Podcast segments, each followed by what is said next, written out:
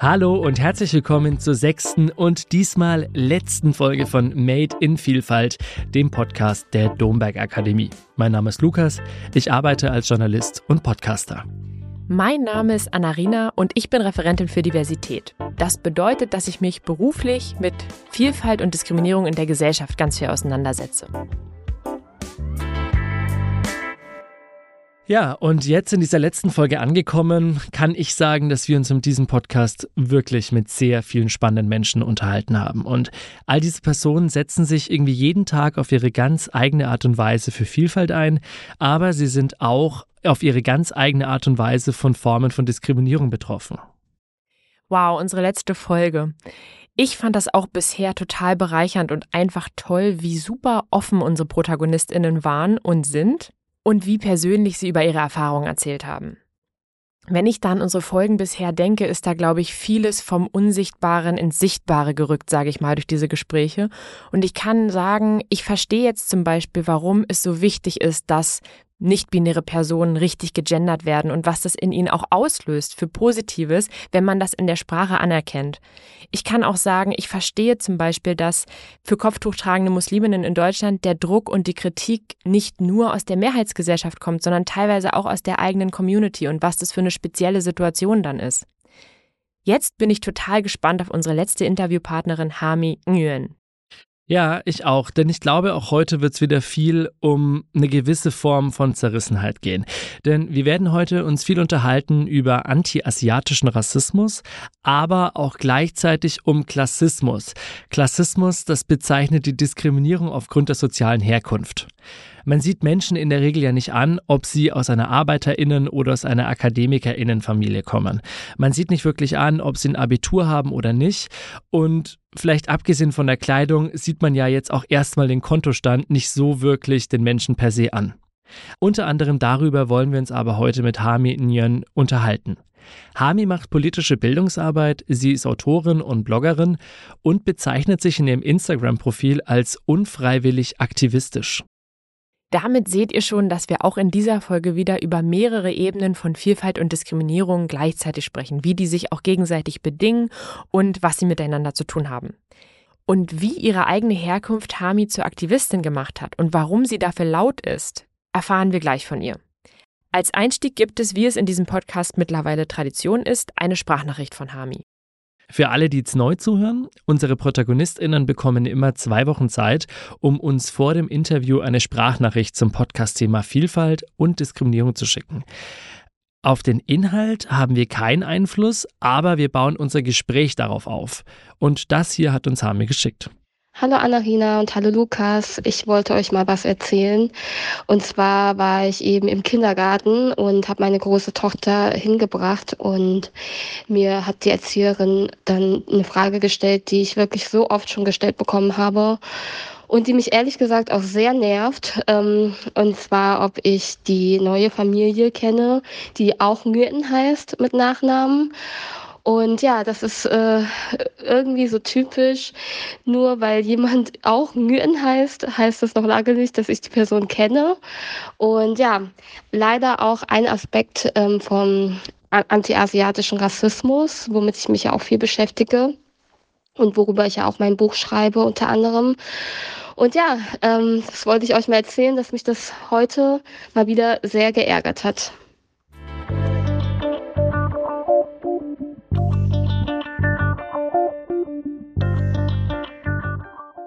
Hi Hami, schön, dass wir uns hier in Frankfurt treffen können. Ja, hi Lukas, ich freue mich total. Hi Anarina. Hi. Dass es klappt. Fantastisch, dass du dich mit uns hier für unsere Podcast-Serie Made in Vielfalt unterhältst, für unsere letzte Folge in dieser Staffel. Deine Sprachnachricht, die du uns im Vorfeld geschickt hast, also das, worum es ging, das kam mir tatsächlich sehr bekannt vor. Ich komme nämlich ursprünglich aus Bamberg und war da auch auf dem, auf dem Gymnasium an der Schule. Und ich hatte zwei KlassenkameradInnen, deren Eltern in Vietnam geboren waren. Die waren in Deutschland geboren, aber die Eltern kamen ursprünglich aus Vietnam. Und äh, die hießen auch mit Nachnamen Nguyen. Und in der Parallelklasse gab es auch noch ein Mädchen, die aus Vietnam kam mit dem Nachnamen Nguyen. Und wir haben uns damals als Kinder gedacht, in der Schulklasse, hä, das gibt's doch gar nicht, die müssen doch alle miteinander verwandt sein. Die haben ja alle den gleichen Nachnamen. Und für uns war das damals aus unserer Erfahrung total schwierig nachzuvollziehen, wie die denn alle so heißen. Dass wir in unserer Parallelklasse dreimal Müller hatten, äh, dreimal, was weiß ich, äh, Schmidt, Meier, whatsoever, das ist uns nicht so aufgefallen, weil ist irgendwie normal. Weißt du, was ich meine? Und es ist einfach verrückt, als ich so dieses, äh, also als ich, als ich ähm, deine Sprachnachricht gehört habe, habe ich mir gedacht, ich habe diese Situation quasi auch schon mal erlebt, nur auf der anderen Seite. Ja.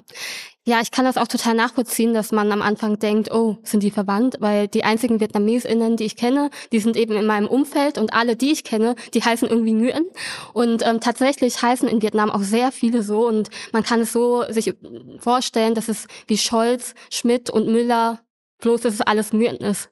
Und ähm, ja, das Problem ist sozusagen gar nicht, dass man das am Anfang vielleicht denkt. Also das finde ich auch vielleicht ganz ähm, ja verständlich.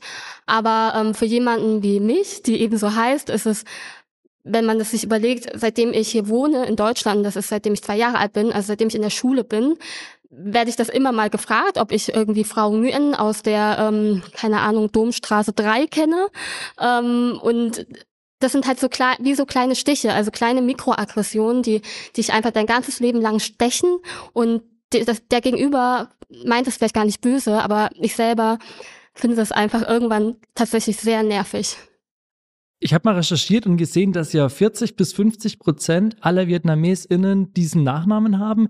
Liegt, glaube ich, darin, dass es ein, aus einem Herr, äh, von einem Herrschergeschlecht aus dem 16. Jahrhundert kommt und dass eben viele sich sozusagen oder nach diesem Herrschergeschlecht benannt sind. Korrigiere mich, wenn genau, ich da genau, falsch ja, liege. das stimmt. Das war ähm, damals im Handel mit den, also so Handelsmenschen oder generell ähm, Menschen, die eben in, in, Vietnam gelebt haben. Das war ein Vorteil, ähm, Myrten zu heißen. Und so haben sich eben viele einfach so umbenannt tatsächlich. Wann ist dir das dann zum ersten Mal bewusst aufgefallen, das, was du jetzt gerade eben so als Mikroaggression bezeichnet hast, bezüglich deines Nachnamens und damit ja auch bezüglich deiner Herkunft? Hast du da so einen Moment, wo das für dich zum ersten Mal so richtig greifbar wurde? Also in meiner Kindheit habe ich das natürlich immer irgendwie lächelnd beantwortet, weil ich auch nie anecken wollte und das natürlich auch gar nicht so richtig verstanden habe, warum warum mir diese Frage ständig gestellt wird. Und ähm, irgendwann äh, in meinem Erwachsenenalter, tatsächlich im Studium, hat das so Klick gemacht und ich dachte, das kann doch nicht sein. Ich werde mein ganzes Leben gefragt, ob ich mit Frau oder Herr XY ähm, verwandt bin. Und warum wird zum Beispiel meine Freundin, die heißt ähm, Schmidt, warum wird die das niemals gefragt? Und das hat mich dann so genervt und da ist mir dann aufgefallen, okay, das ist einfach nicht okay und das ist auch nicht normal. Mhm. Du hast gerade erzählt, dass du mit zwei Jahren nach Deutschland gekommen bist. Und soweit ich weiß, ist ja dein Vater als erster sozusagen hergekommen als Vertragsarbeiter in der DDR und deine Mutter und du, ihr seid dann hinterher gekommen. Wie hat sich denn am Anfang euer Familienleben so gestaltet in der ersten Zeit, als ihr hier zu dritt quasi in Deutschland wart? Ich kann mir vorstellen, dass das einfach eine heftige Gesamtsituation war. Irgendwie politisch war alles im Umbruch. Als Familie ist es eben auch eine ganz neue Umgebung, sprachlich, kulturell. Also wie war euer Familienleben in den ersten Jahren? Kannst du dich daran noch gut erinnern? Also erinnern kann ich mich, glaube ich, erst, als ich so vier, fünf Jahre alt war. Das sind so wirklich die ersten Erinnerungen, die ich habe. Aber natürlich ähm, kenne ich irgendwie Geschichten, die meine Eltern, die meine Tante und so weiter miteinander erzählt haben. Und ich weiß, dass es eine sehr schwierige Zeit war. Ähm, also als wir hergekommen sind, das war ja 91, da ähm, waren auch die ähm, Pogrome in Hoyerswerda und in Rostock-Lichtenhagen und das hat sich natürlich herumgesprochen, weil wir waren auch erst in Leipzig. Hier nochmal kurz und sehr überblicksartig für euch zur Einordnung, was bei den Anschlägen passiert ist.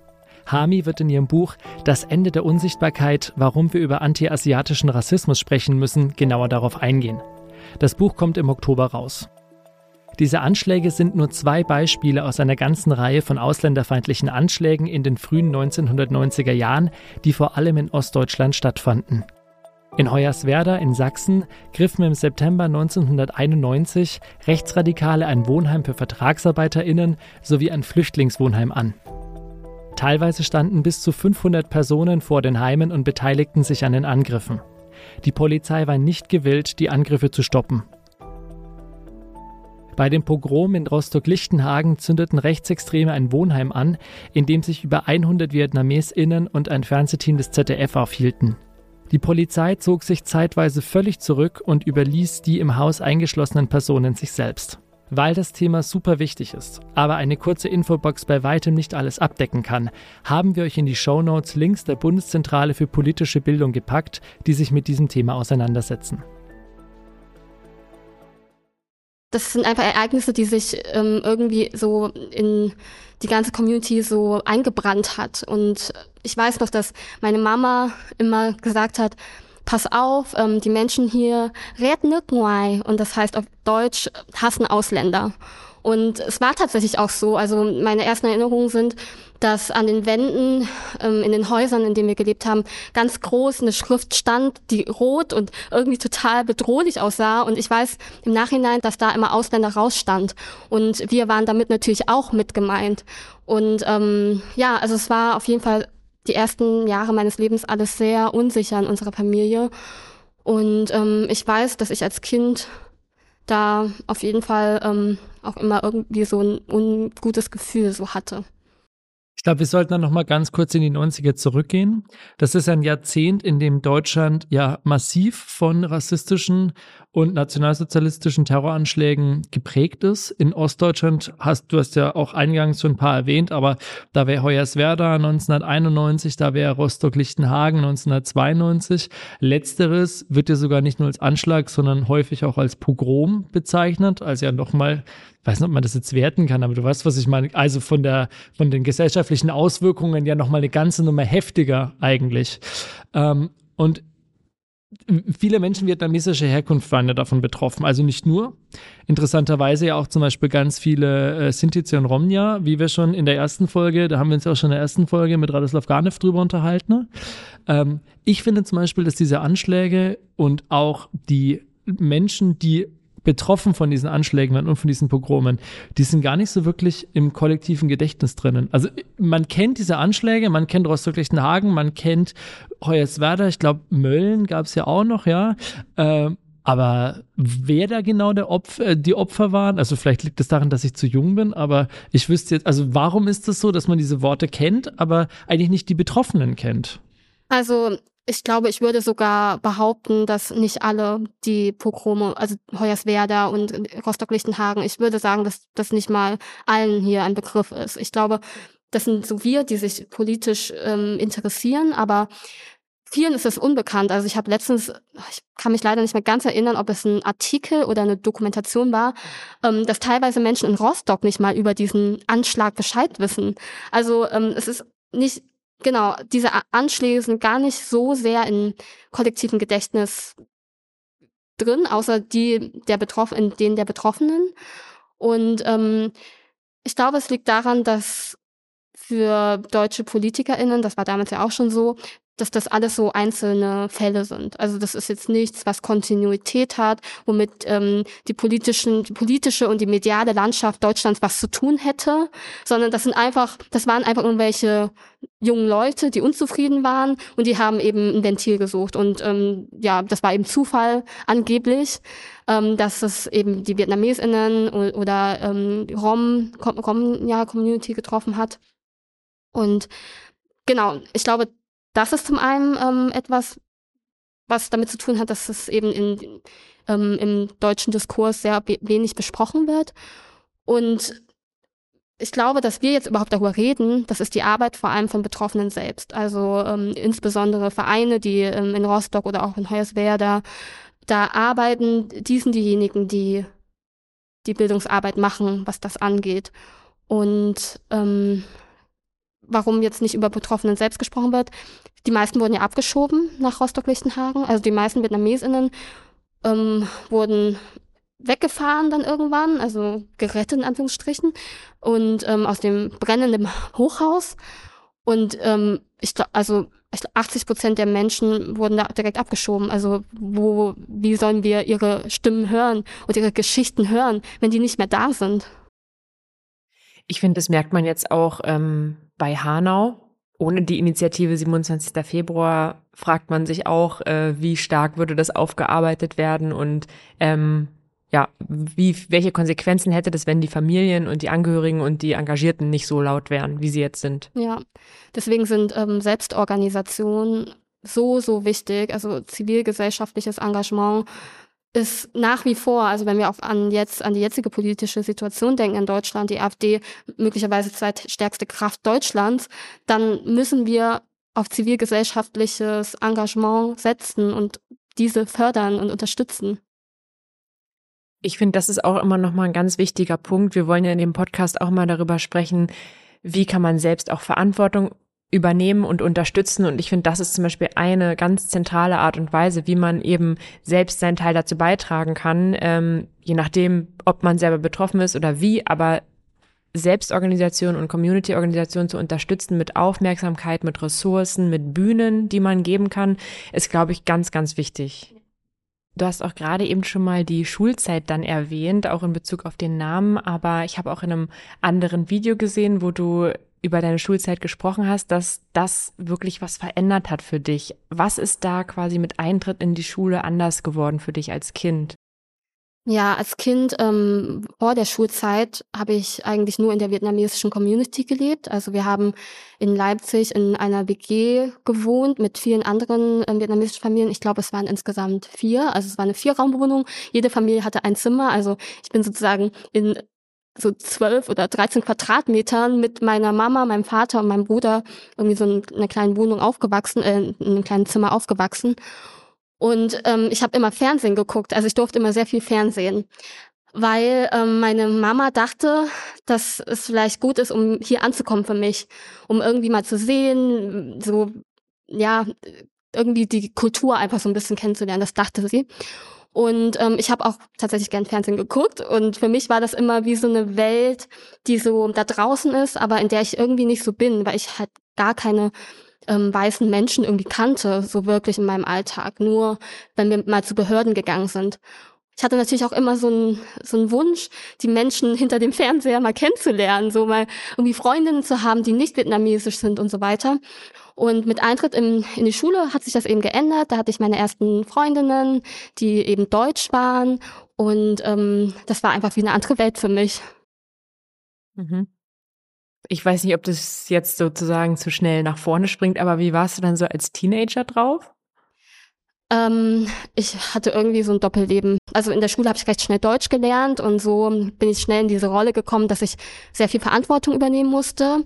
Zum Beispiel ähm, ist mein Bruder auch, musste oft zum Arzt gehen und ich musste immer mitkommen und übersetzen.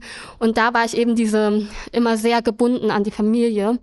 Und in der Schule ging es irgendwie nur um mich und das war total schön. Also ich konnte einfach ich sein und so habe ich in, gerade in der Teenagerzeit bin ich schon da auch ein bisschen ausgebrochen und habe Sachen gemacht, die natürlich meine Mama nicht wusste. Jetzt weiß ich es mittlerweile, aber damals nicht. Und das war irgendwie so ein, ähm, wenn ich jetzt nur auf die positiven Sachen schaue, irgendwie was Tolles, ähm, dass ich so in der Schule einfach ich, ich sein konnte, ohne Verantwortung übernehmen zu müssen. Wer ist denn Hami? Für mich hat es so gewirkt, als hättest du so eine ganz klare Vorstellung, äh, wer du bist. Ich meine, das ist jetzt eine Riesenfrage, aber einfach nur, wer bist du denn?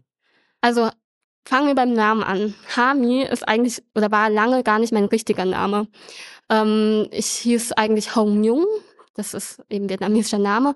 Und ähm, meine erste beste Freundin in der Grundschule hat dann statt Hong Nhung, weil meine Lehrerin, die haben statt Hong Nhung immer Ham Nyong gesagt.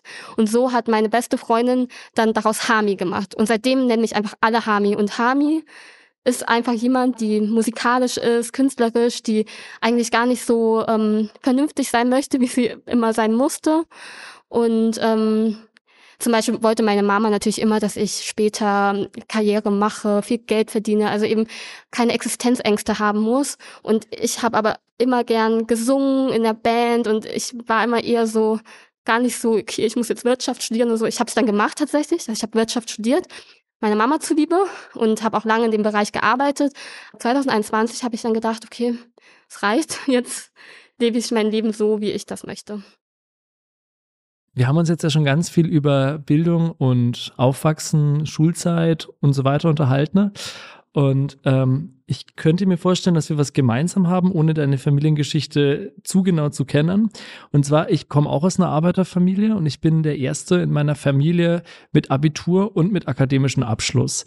Ich habe mir bis vor kurzem da eigentlich nie so drüber Gedanken gemacht, bis ich mal so ein paar Statistiken gelesen habe, wie viele Menschen aus Akademikerfamilien zum Beispiel einen Studienabschluss schaffen und je nachdem, wie weiter hoch das geht, ähm, wie sich diese Zahl nach unten verringert. Aber gut, das ist jetzt halt nur eine Statistik von vielen.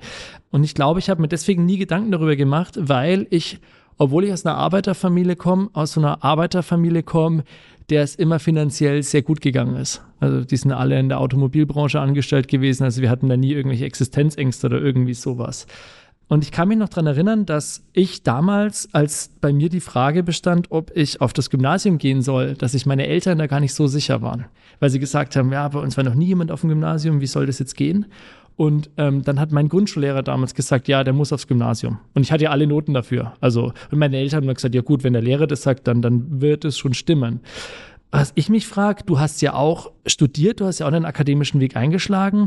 Wie war das denn bei dir? Also ich könnte mir vorstellen, du hast ja mehrere Barrieren, überhaupt mal diesen Bildungsweg einzuschlagen.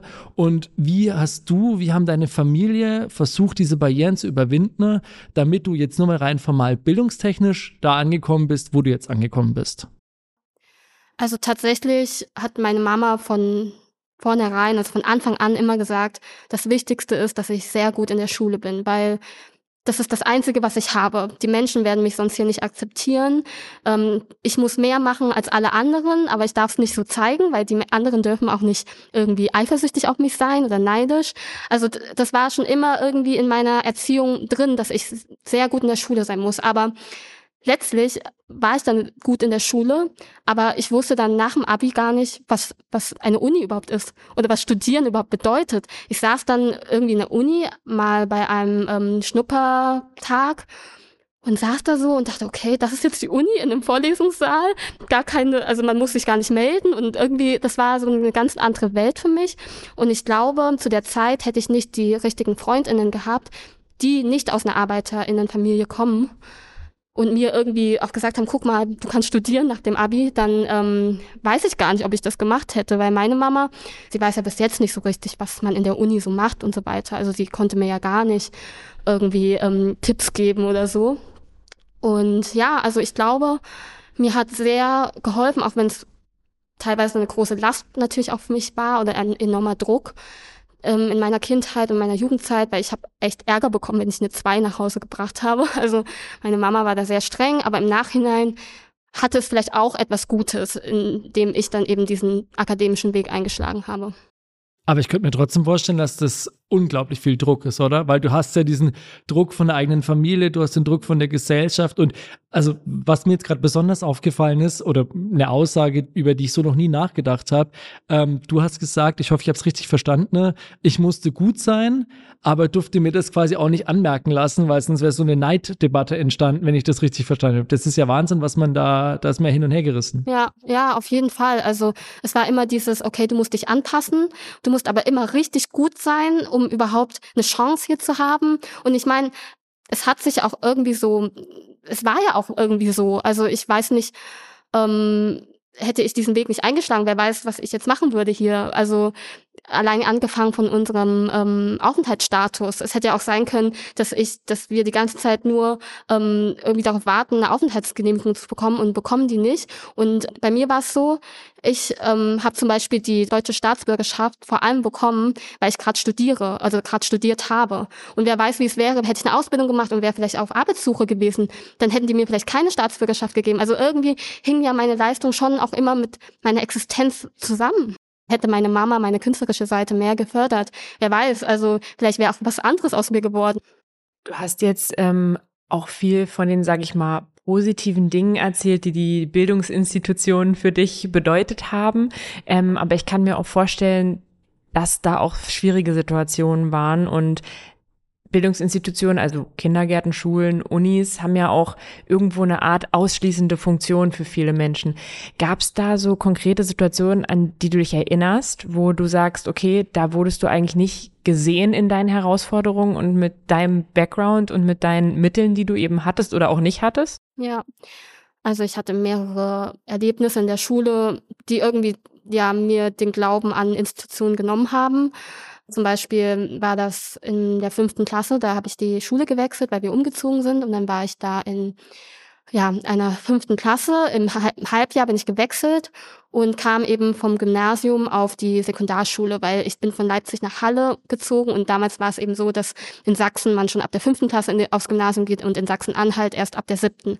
Also bin ich da ähm, auf, auf die Sekundarschule und war dann eben vom Stoff her, Unterrichtsstoff viel weiter und war deswegen ziemlich gut. Also ich hatte dann immer Einsen und da war eine Mitschülerin, die hat so einen Hass auf mich gehabt. Sie hat dann alle irgendwie mit, mit auf ihre Seite gezogen, hat dann sowas gesagt wie, ähm, Vorsicht, Triggerwarnung, rassistische äh, Beleidigung, ähm, zum Beispiel du Schlitzauge oder ähm, Einmal im Sportunterricht hat sie mich und auch andere mit einem Basketball beworfen und dann dazu gesagt, ja, warum weinst du denn? Ähm, deine Nase ist doch eh schon platt und sowas. Und ich habe dann daraufhin meiner Klassenlehrerin das erzählt und auch, dass es, ich wusste damals natürlich nicht, dass es rassistisch ist, sondern ich wusste einfach, dass es ziemlich eine ziemlich schlimme Beleidigung war. Und die Lehrerin hat dann zu mir gesagt, ja, aber was musst du die anderen auch mit deiner Art provozieren? Also sie war überhaupt nicht auf meiner Seite, sie hat gar nicht gehört, was ich gesagt habe und sie als erwachsener Mensch hätte doch auch wissen müssen, dass das rassistisch ist oder auf jeden Fall diskriminierend. Und das war so das erste Mal, dass ich den Glauben irgendwie an LehrerInnen verloren habe. Und ähm, dann in der Uni ähm, war es natürlich schon, das ist jetzt kein Phänomen, das jetzt nur jemanden wie mich betrifft, sondern auch Menschen, die generell eben aus der Arbeiterinnenschicht kommen, die vielleicht nicht so ein ähm, soziales und kulturelles ähm, Kapital haben. Hami hat gerade von sozialem oder kulturellem Kapital gesprochen. Diese Formulierung geht auf das Konzept des Philosophen Pierre Bourdieu zurück.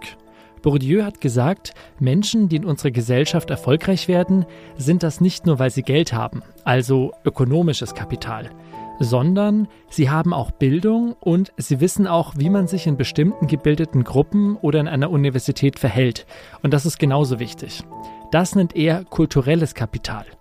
Es ist also ganz entscheidend, dass man Connections hat, Leute kennt, die wiederum Leute kennen und dadurch wichtige Zugänge bekommt. Das ist in Kürze das soziale Kapital. So, ich saß dann teilweise drin und habe nichts verstanden, weil ich einfach ähm, ja so viel nicht wusste. Und da habe ich schon gemerkt, dass andere ähm, StudentInnen einfach andere Voraussetzungen hatten. Würdest du sagen, dass die Uni-Zeit dann für dich auch die Zeit war, wo du dann sozusagen Du hast dich mal selbst als unfreiwillig aktivistisch beschrieben. Ist das so die Zeit, wo das dann so losgegangen ist? Tatsächlich ähm, erst im Masterstudium in der Schweiz. Da war es eben so, dass ich ähm, bis dahin hatte ich eben Wirtschaft studiert und da habe ich keine politischen Themen so richtig gehabt. Und erst im Masterstudium habe ich ein Seminar mit einem japanischen Dozenten gehabt und er hat da das Thema ähm, Diskriminierung und hat dann irgendwie von einem persönlichen Ereignis erzählt, was so positiven Rassismus betrifft. Und da hat es dann bei mir dann angefangen, dass ich dann vieles irgendwie auch erkannt habe, so richtig, das mich auch betrifft. Und da habe ich dann angefangen, mich mehr damit zu beschäftigen, mit dem Thema. Vielleicht nochmal ganz kurz, kannst du kurz nochmal erklären, was das für ein Ereignis war und vor allem auch, warum das positiver Rassismus mhm. ist? Ich könnte mir vorstellen, dass viele Leute sich die Frage stellen könnten, was ist denn bitte positiver Rassismus? Ja, hört sich erstmal total ähm, komisch an, Rassismus und positiv.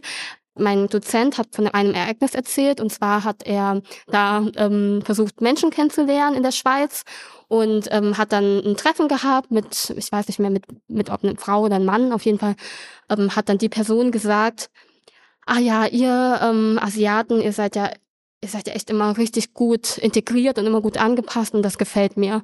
Und er hat halt gesagt, das klingt ja erstmal gut, aber das ist eben eine Zuschreibung, die fremd ist, also ist eine Fremdzuschreibung, ähm, die einfach Menschen, die irgendwie asiatisch aussehen, aus, eigentlich nicht asiatisch, sondern ostasiatisch irgendwie aussehen, ähm, homogenisiert. Also sie sagen, okay, du bist aus Vietnam oder aus China oder wie auch immer, also musst du ja fleißig sein, also musst du ja gut integriert sein, also musst du ja angepasst sein. ähm, gut in Mathe sein. Das sind diese typischen Zuschreibungen oder Stereotype, die ähm, positiv eigentlich erstmal sind, aber trotzdem rassistisch. Und rassistisch, weil ja aufgrund von äußeren Merkmalen bestimmte Eigenschaften zugeschrieben werden. Hast du irgendeine Idee, woher das kommt, dass diese Merkmale eben Menschen aus Ostasien als Rassismus zugeschrieben werden? Ich glaube, es hat viel ähm, mit der ja mit der Geschichte von ostasiatischen ZuwanderInnen zu tun. Es gibt ich weiß nicht mehr in welchem Jahr, aber in den USA wurde zum ersten Mal diese Erzählung von sehr gut integrierten AufsteigerInnen aus China ähm, irgendwie in der New York Times, glaube ich, auf dem Titelblatt ähm, ges darüber geschrieben. Und so fing das irgendwie an. Das, ähm, das kam natürlich auch rüber, hier rüber nach Europa und nach Deutschland. Und ähm, so fing es eigentlich an, dass dieser Mythos irgendwie erschaffen wurde von VorzeigemigrantInnen, was ja, was einfach irgendwie am Beispiel von einzelnen Personen eigentlich ist, aber trotzdem wird jetzt pauschal gesagt, okay, alle VietnamesInnen oder ChinesInnen oder Menschen, die einfach asiatisch aussehen, auch wenn sie nicht aus Ostasien kommen, ähm, ja, einfach das zugeschrieben, dass sie gut integriert sind. Wenn man sich jetzt mal dein universitäres Curriculum anschaut, du hast Wirtschaft studiert, du hast Politikwissenschaften studiert, du hast Soziologie studiert in Halle, in Luzern, dann im Master. Ähm, wie ging es denn dann danach für dich weiter, nach diesem Studium? Danach habe ich mich für einen beruflichen Weg entschieden, den ja meine Mama zufriedengestellt hat. Also ich bin Unternehmensberaterin geworden, ähm, habe auch recht viel verdient, in der Schweiz vor allem und ähm, habe da in dem Job fünf Jahre gearbeitet. Danach, ähm, also auch in Frankfurt noch, als ich nach Frankfurt gezogen bin, habe ich hier auch noch bei einer Unternehmensberatung gearbeitet, ein Jahr lang. Und dann habe ich Depressionen bekommen. Wahrscheinlich, weil ich einfach die ganze Zeit nicht das gemacht habe, was was mich glücklich gemacht hat. Und ich bin einfach wirklich ausgebrannt in dem Job. Und das war für mich dann ein Punkt, an dem ich dann gesagt habe, okay, ich muss mein Leben irgendwie ändern, ich muss was anderes machen. Ich kündige einfach meinen Job. Ich habe wirklich, ohne einen neuen Job zu haben, habe ich gekündigt, weil ich konnte nicht mehr. Und so bin ich dann ähm, ja in meinen neuen Job reingekommen. Also ich bin jetzt in der politischen Bildungseinrichtung. Es ist einfach, es liegen Welten zwischen der Unternehmensberatung und einer politischen Bildungseinrichtung.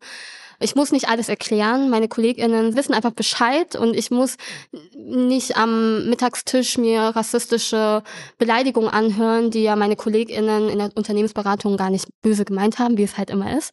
Aber das muss ich nicht mehr und ich mache das, was Sinn stiftet.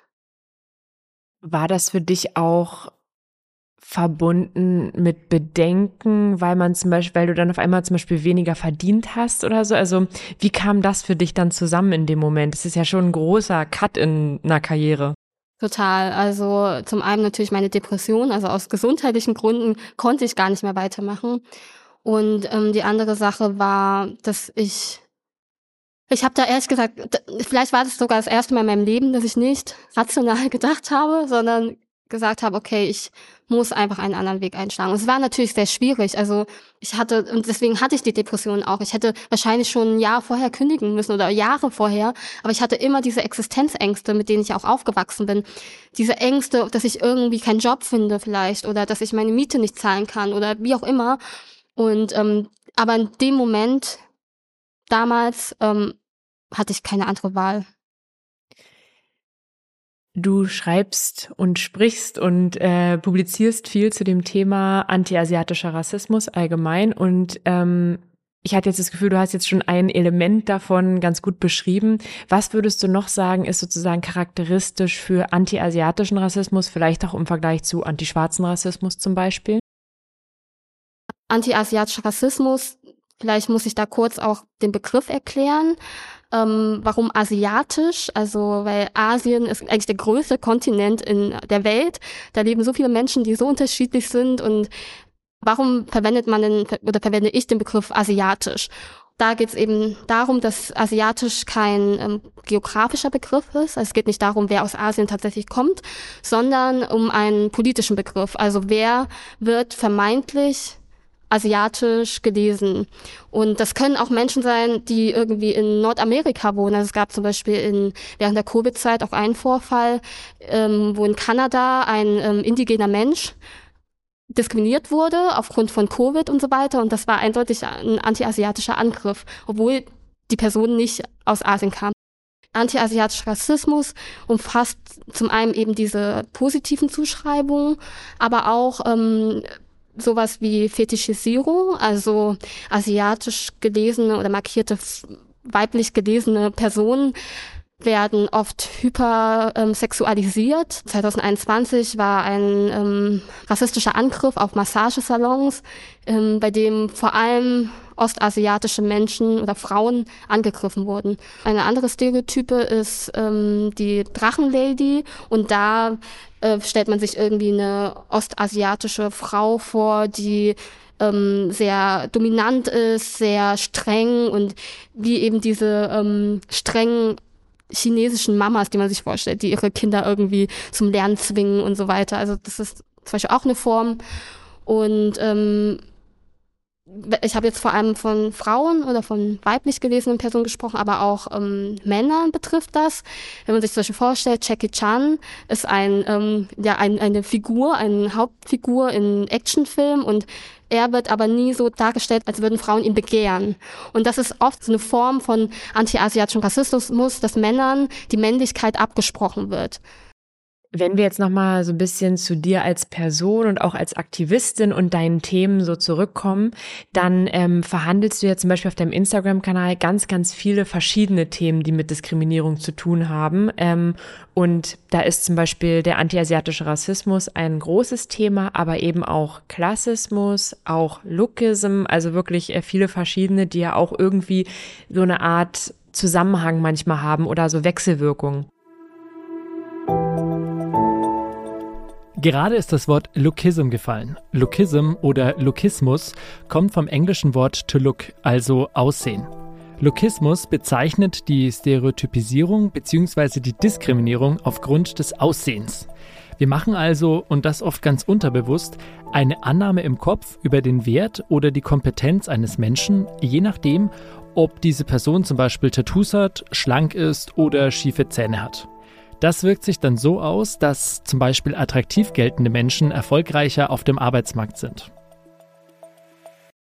Kannst du vielleicht nochmal erklären, vielleicht erstmal ganz in erster Linie, was du unter Klassismus verstehst? Wir haben jetzt schon über eigene, einige Situationen auch in deinem Leben gesprochen, wo das vielleicht zum Tragen gekommen ist, aber ähm, der Begriff ist ja doch einer, der super wenig hörbar und sichtbar ist und wo man vielleicht auch erstmal gar nicht so viel mit anfangen kann. Ja.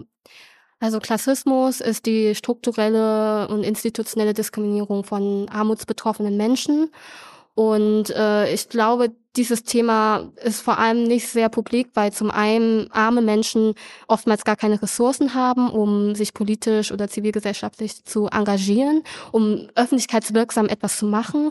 Ganz ehrlich, die meisten Menschen geben ungern zu, dass sie arm sind. Ich kann das total verstehen. In meiner Kindheit war das auch so. Ich wollte alles nur nicht, dass alle anderen wissen, dass wir arm sind und wir teilweise nichts im Kühlschrank hatten, tagelang. Und das ist, glaube ich, zum einen ein Punkt und zum anderen, die Politik könnte was machen. Die könnte etwas gegen Armut machen. Sie macht es aber nicht. Und deswegen ist es besser, wenn das nicht so thematisiert wird. Und vor allem, wenn das Problem der Armut individualisiert wird. Also gesagt wird, ja, dann geh doch arbeiten oder ja, dann mach doch eine Weiterbildung und so weiter. Aber da wird total ausgeklammert, dass es Menschen gibt, die zum Beispiel pflegende ähm, Menschen sind oder Alleinerziehende oder behinderte Menschen. Es gibt einfach Menschen, die nicht einfach so, ja, mach doch eine Weiterbildung oder geh doch arbeiten, das so können. Und ich finde, wir müssen sowieso von diesem, ähm, von diesem Denken weggehen, dass Armut selbst verschuldet ist. Also egal wer, es hat immer eine strukturelle Komponente. Und Deutschland ist so ein reiches Land, es muss hier niemand in Armut leben. Klassismus müsste also auch äh, aus der Unsichtbarkeit raus ja. sozusagen und da müssen wir mehr drüber sprechen. Worin siehst du denn die Verantwortung von Menschen, die zum Beispiel nicht von antiasiatischem Rassismus betroffen sind oder vielleicht auch die nicht armutsbetroffen sind? Wo siehst du die Verantwortung von diesen Menschen im Kampf gegen diese Systeme von Rassismus zum Beispiel? Wir wissen ja, dass wir alle rassistisch sozialisiert sind und das in allen Richtungen. Also ich bin natürlich da auch nicht frei von und ich muss auch mich den antischwarzen, antimuslimischen Rassismus anschließen und das wünsche ich mir eben auch, dass sich nicht nur Nicht-Betroffene von Rassismus, sondern auch Betroffene von Rassismus, aber von anderen Formen von Rassismus sich unserem Kampf mit anschließen. Also das wünsche ich mir, dass es sichtbar ist, dass es mitgedacht wird, dass ähm, Menschen, die äh, asiatisch markiert werden, auch mal eingeladen werden. Also es ist so oft so, dass ich Rassismusdebatten im Fernsehen oder wie auch immer in welchen Formaten sehe, dass dann ganz oft keine Person mit ostasiatischen Wurzeln dabei ist und da sehe ich einfach wenig ähm, Repräsentation und das fehlt mir und das wünsche ich mir einfach. Ich will gar nicht dahin gehen, dass wir ähm, verschiedene Kämpfe hierarchisieren oder sagen, dieser Kampf ist wichtiger oder was auch immer. Das überhaupt nicht, sondern dass irgendwie alle Kämpfe mitgedacht werden. Und ähm, dass das auch nicht so banalisiert wird, weil das begegnet mir schon oft, wenn ich irgendwie sage, ja, ich bin von Rassismus betroffen, dass dann Menschen sagen, was, du?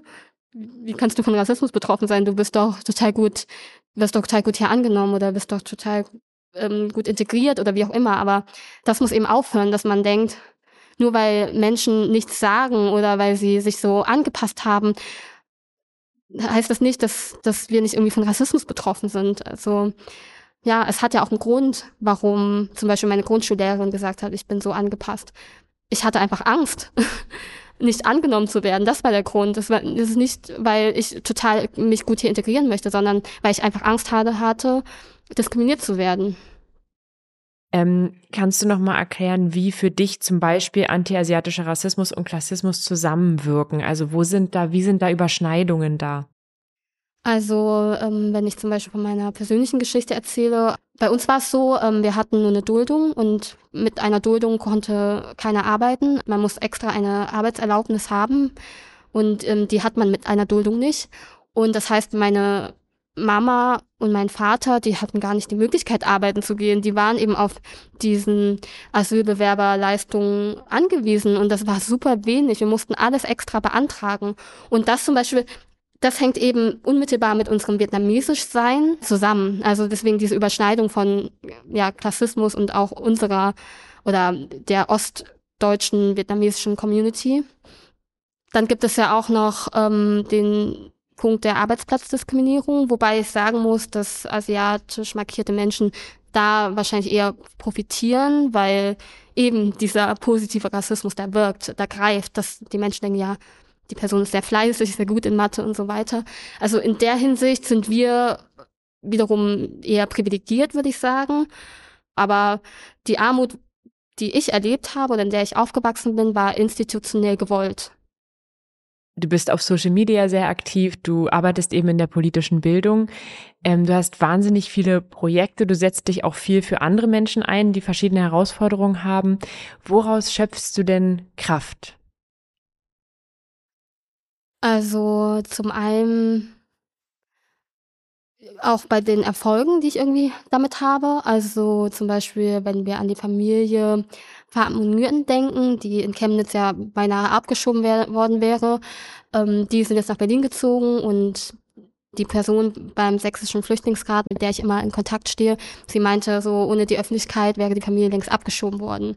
Das heißt, das war mitunter auch irgendwie meine Leistung und das freut mich einfach, weil ich, ich glaube, gerade dieses Thema ist auch nochmal, das ist nochmal ein anderes Fass, aber dieses Thema trifft mich einfach so enorm, dass ich die Kraft, warum ich das dann doch immer mache, obwohl ja auch irgendwie ähm, negative Sachen auch auf mich zukommen. Also ich bekomme auch, ähm, zum Beispiel als ich das Thema mit der Buchmesse vor zwei Jahren ähm, hatte, da hatte ich so viel Hassnachrichten und Drohungen bekommen und das bekomme ich auch immer noch ab und zu. Und dann komme ich schon an den Punkt manchmal, dass ich denke, ja, ich, ich soll das nicht mehr machen, aber irgendwie meine Wut treibt mich dann irgendwie an, also wenn ich das dann lese, dann denke ich, boah, es geht nicht und dann mache ich es einfach. Das ist irgendwie zum einen diese Ungerechtigkeit, die ich selber erlebt habe und dass es immer noch passiert, das treibt mich irgendwie an und ähm, gleichzeitig auch, dass ich ähm, irgendwie auch eine bessere Zukunft für meine Familie möchte, für meine Kinder. Und das treibt mich irgendwie auch an.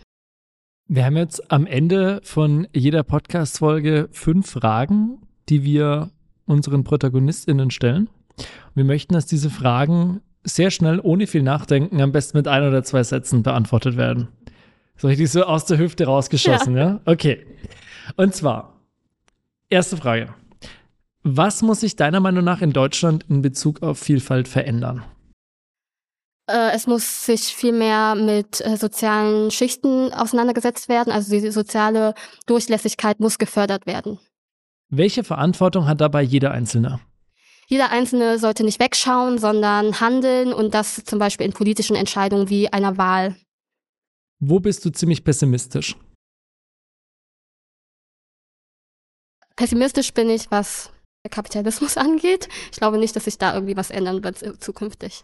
Wo läuft das Ganze schon ziemlich gut, deiner Meinung nach? Oh, da muss ich wirklich überlegen, weil mir fällt gar nicht so viel ein. Aber ich glaube, ähm, was Positives ist, dass sich eben so viele Menschen jetzt den Raum nehmen, die früher nicht gesprochen haben. Also dass jetzt Menschen, die von Diskriminierung betroffen sind, viel mehr öffentlich reden. Vielfalt heißt für mich? Mm, ich mag das Wort Vielfalt gar nicht. Okay, wieso? ich weiß, der Podcast heißt so. Nein, aber sag, ist ja total interessant. Vielfalt hat immer was mit dem ähm, Anderssein zu tun. Also Vielfalt kann ja nur was sein, wenn Menschen, die anders sind, mit inkludiert sind. Und eigentlich sollte die Idee ja eigentlich sein, dass es kein Anderssein gibt. Wow, interessant. Also ich gebe dir voll recht, aber könnte man sich auch andersrum argumentieren, dass man quasi sagt, dass Vielfalt eben sagt, dass es keine Homogenität gibt, weil alle anders sind und wenn alle anders sind, ist ja keiner anders. Ah, ja.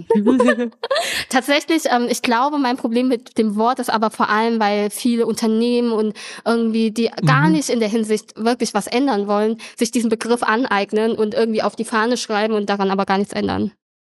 Okay, vielen lieben Dank für das Gespräch. Es hat mir wahnsinnig Spaß gemacht. Dankeschön.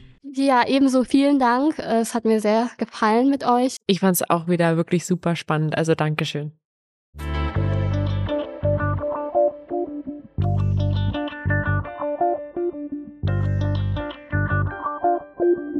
Interviews vorbei. Wie immer, das Recap der Folge direkt danach. Was ist denn bei dir hängen geblieben? Also erstmal fand ich es wieder ein total angenehmes Gespräch. Wieder einfach ein Mensch, der super gut ihre Situation beschreiben kann und verständlich machen kann.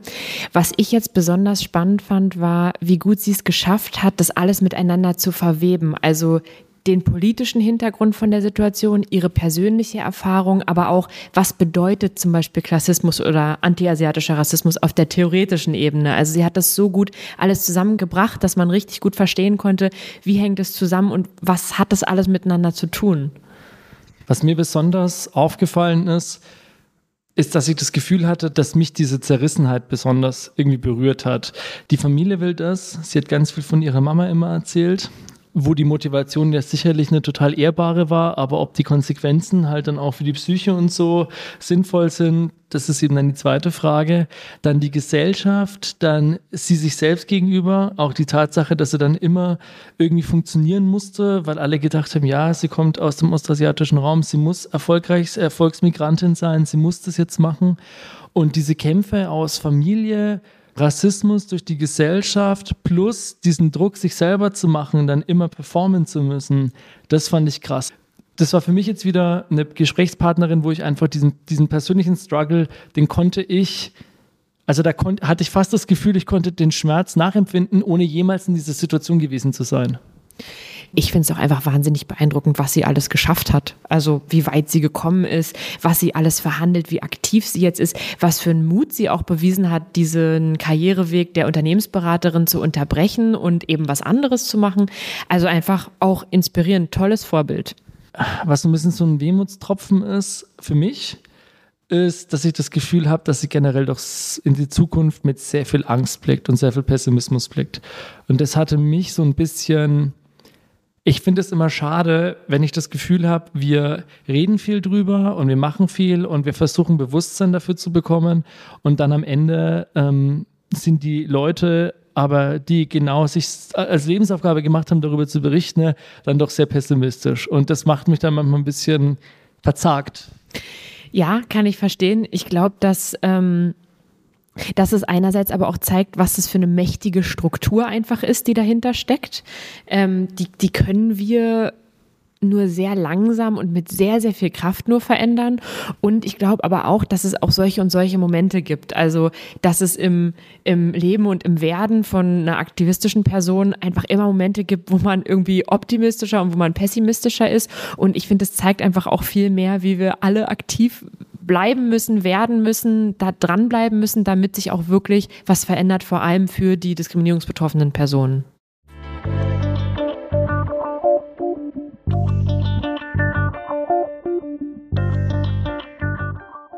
Ja, ihr Lieben, das war's nun mit Made in Vielfalt. Natürlich gäbe es noch so viel mehr zu sagen und mit jedem einzelnen Gast hätten wir theoretisch doppelt und dreifach so lang reden können.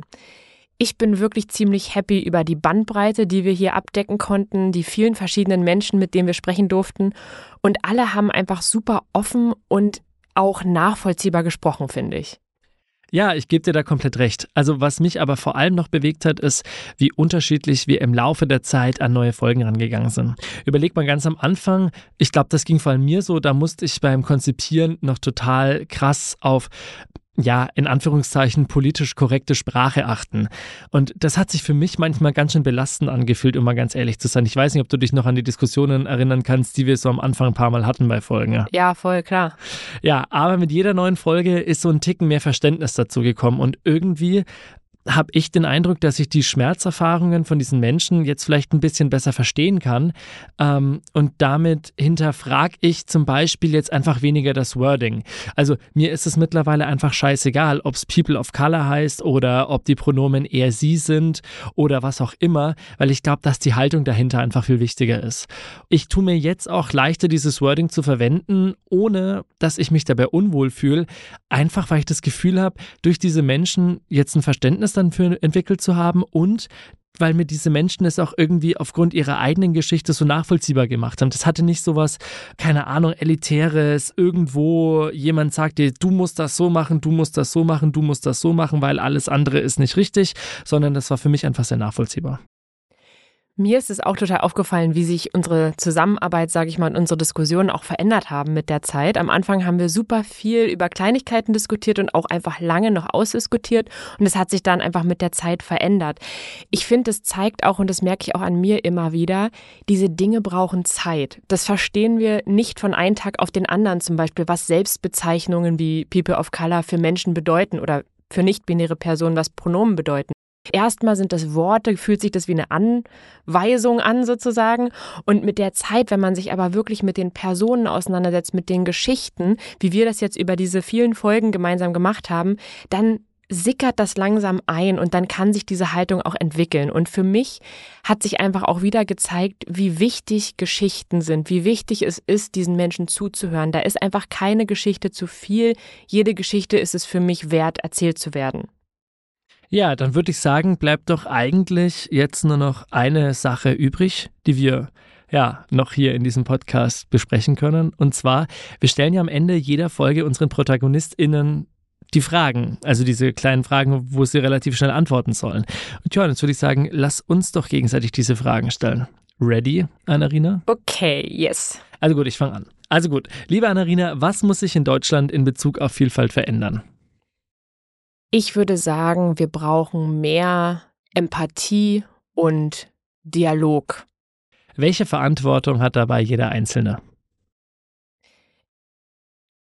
Jeder Einzelne hat die Verantwortung, die eigene Verantwortung zu erkennen. Wo bist du pessimistisch? Pessimistisch bin ich in der Veränderung von großen Strukturen und Machtverhältnissen. Wo läuft das Ganze schon ziemlich gut? Gut läuft's, finde ich, in den jüngeren Generationen, aber auch wirklich in manchen Unternehmen, die coole Initiativen haben, in manchen Schulen, wo die Schulleitung aufgeweckt und wach ist. Also es gibt viele positive Beispiele, finde ich. Und Vielfalt heißt für mich? Vielfalt heißt für mich, Menschen ganzheitlich zu sehen und in all ihren Facetten zu respektieren. Also gut. Jetzt bist du dran, Lukas. Yeah. Also, was muss sich in Deutschland in Bezug auf Vielfalt verändern? Ich glaube, dass wir lernen müssen, dass verschiedene Bubbles miteinander ins Gespräch kommen müssen. Welche Verantwortung hat dabei jeder Einzelne? Jeder Einzelne hat, glaube ich, dafür zu sorgen, ein Multiplikator, eine Multiplikatorin innerhalb dieser Bubble zu sein. Wo bist du pessimistisch? Wenn es um das Thema Stadt-Land-Gefälle geht, weil ich aufgrund meiner eigenen Erfahrung manchmal das Gefühl habe, dass wir über Themen reden, die in manchen Gegenden gefühlt keine Sau interessiert. Wo läuft das Ganze schon ziemlich gut? Das Ganze läuft ziemlich gut, wenn wir uns mal angucken, wie Vielfalt mittlerweile im Film dargestellt wird, wie Vielfalt in der Musik dargestellt wird und was es für neue Rollenvorbilder gibt, die jetzt weltberühmt sind und keine Sidekicks mehr sind. Vielfalt heißt für mich, Vielfalt heißt, Vielfalt heißt für mich, zu akzeptieren, dass andere Leute anders sind als du und das nicht als Bedrohung wahrzunehmen.